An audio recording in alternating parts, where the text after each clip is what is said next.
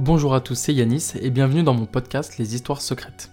Dans ce podcast, je vous raconte des anecdotes historiques méconnues et j'organise également donc une fois par mois une émission talk show historique dans laquelle j'invite trois participants, peut-être vous la prochaine fois, à discuter, échanger et à jouer à des jeux sur l'histoire.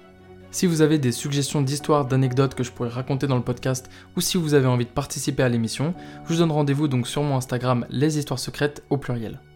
En attendant, je vous remercie de suivre les histoires secrètes et je vous souhaite une bonne écoute.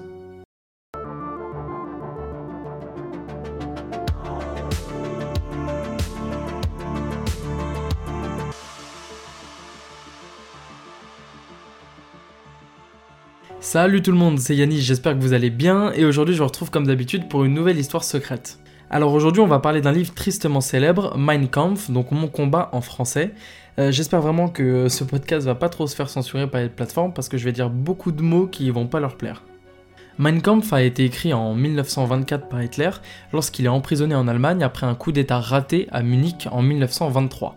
Ce coup d'État est appelé le putsch de la brasserie ou le putsch de Munich. Alors quand on pense aux acteurs principaux du Troisième Reich, en général on pense à Hitler, Himmler, Göring, Goebbels, mais il y a très souvent un oublié.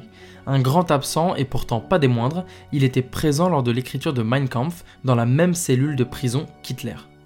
Il s'agit de Rudolf Hess. C'est un partisan d'Hitler de la toute première heure. Et si Hess n'avait pas fait que regarder Hitler écrire son horrible ouvrage, mais en était aussi quasiment le co-auteur, c'est ce que nous allons découvrir aujourd'hui. Sur la photo de présentation de cet épisode du podcast, c'est Rudolf S. C'est une authentique photo de presse d'époque euh, que j'ai dans ma collection. Son visage ne vous dira certainement rien et c'est normal, on ne parle jamais de lui dans les livres d'histoire que nous avons tous feuilletés à l'école, et pourtant c'est un des principaux fondateurs de l'idéologie nazie. Rudolf S adhère au parti d'extrême droite allemand, le NSDAP, dès sa création en 1920. Il y rencontre un autre membre en 1921, Adolf Hitler, et tombe presque amoureux de lui. Hess développe une admiration très profonde pour Hitler, il l'idolâtre complètement, et pour cause, à l'époque, Hitler est le principal orateur du parti et fédère énormément grâce à ses discours virulents. Hess voit en lui plus qu'une idéologie, il voit un sauveur, un guide, si bien que lorsqu'Hitler prend la tête du parti en 1921, Hess devient son bras droit, son député Führer. Hitler et Hess discutent, échangent, débattent beaucoup, ils sont très amis. Après le putsch raté de 1923, lorsqu'il est condamné et enfermé avec Hitler, Hess n'en croit pas sa chance, il va passer des mois avec l'homme qu'il aime plus que sa propre personne. Emprisonné avec Hitler, Hess voit ça comme un coup du destin et se dit que c'est l'occasion rêvée pour jouer un rôle plus important auprès de celui qu'il voit comme le prochain chancelier d'Allemagne. Hess soumet alors à Hitler un essai qu'il a écrit. L'essai traite de la situation nationale de l'Allemagne et de comment cette situation pourrait être améliorée grâce à la guerre, mais ça ne s'arrête pas là. En plus de lui transmettre son idéologie pour l'Allemagne, Hess pousse les ambitions d'Hitler et le convainc de se présenter comme un chef, un guide, le sauveur de l'Allemagne.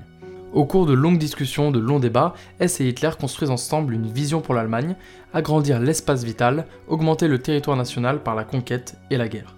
C'est bien Hess qui suggère à Hitler de mettre sur papier son ambition et sa vision pour l'Allemagne. Hess a profondément influencé Hitler idéologiquement. Ils écrivent Mein Kampf ensemble, y exposent de nouvelles idées pour leur pays, et y blâment les juifs pour les malheurs de l'Allemagne.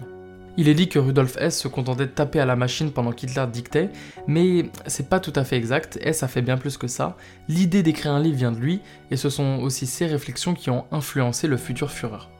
Je sais pas si ça serait juste de désigner Hess comme le co-auteur du livre, en tout cas ce qui est sûr c'est que sa responsabilité est importante dans l'idée d'écrire un livre, mais aussi dans le contenu de ce dernier.